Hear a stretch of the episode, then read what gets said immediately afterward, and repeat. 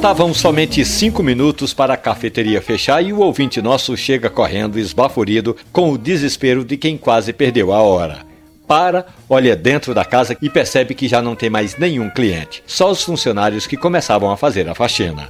Ainda ofegante com a carreira que tinha dado, olhou para a máquina de café expresso e viu que já estava fora da tomada. Puxa vida, pensou, tanta correria por nada? Mas foi aí que o barista, aquele profissional que fica atrás do balcão preparando drinks, dosando café, aprontando cappuccino, se compadeceu do cliente e disse: A máquina realmente já foi desligada, mas tem uma alternativa que não vai deixar você sem cafeína. O barista moeu o café, esquentou a água, tudo rapidinho e pegou dois tubos parecendo ser de acrílico. Colocou filtro, água quente e café moído, mexeu e fez um movimento como se estivesse prensando o café. E estava. O barista mostrou ao nosso ouvinte que o método conhecido como Aeropress costuma fazer o mesmo efeito de um café expresso. Pouca cafeína, sabor intenso, aroma contagiante. Foi aí que o cliente bem tratado saiu da cafeteria levando um pacote de café e convencido de que tem de procurar urgentemente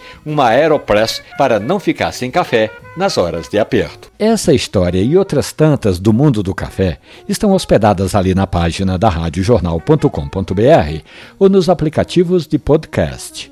Café e conversa. Um abraço, bom café.